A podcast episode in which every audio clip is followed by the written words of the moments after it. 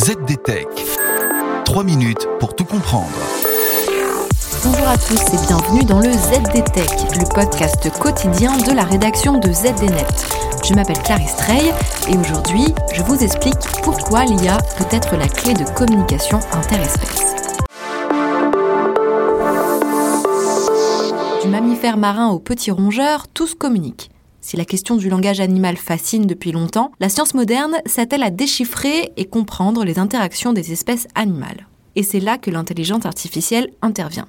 En fouillant des données en masse, les ordinateurs parviennent à retrouver des modèles que les humains mettraient beaucoup plus de temps à détecter. Deux entrepreneurs de la Silicon Valley travaillent par exemple à décoder le langage non humain avec leur projet Earth Spaces. Cette mission, présentée comme le Google Translate des cétacés et des primates, utilise l'IA pour examiner les ressorts de la communication animale.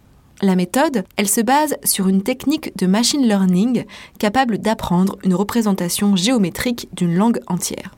C'est loin d'être une initiative isolée. Les médias ont aussi beaucoup parlé du projet de traduction des cétacés nommé le CETI. Ce programme applique le machine learning et la robotique pour déchiffrer la communication du cachalot.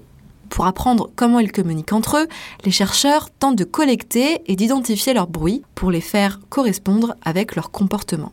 Des robots nageurs autonomes et des réseaux d'hydrophones sont utilisés dans les fonds marins pour recueillir des données audio et vidéo.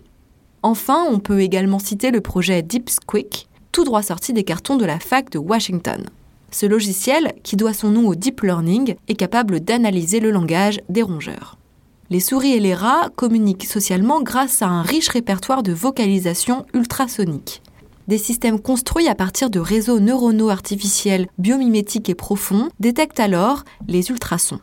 En un mot, DeepSquick a été capable de réduire les faux positifs ainsi que le temps d'analyse, d'optimiser la classification automatique des syllabes et d'effectuer une analyse syntaxique automatique sur un nombre de syllabes donné. Et peut-être qu'un jour, nous aurons un Google Translate ou une pierre de rosette pour nos amis les bêtes.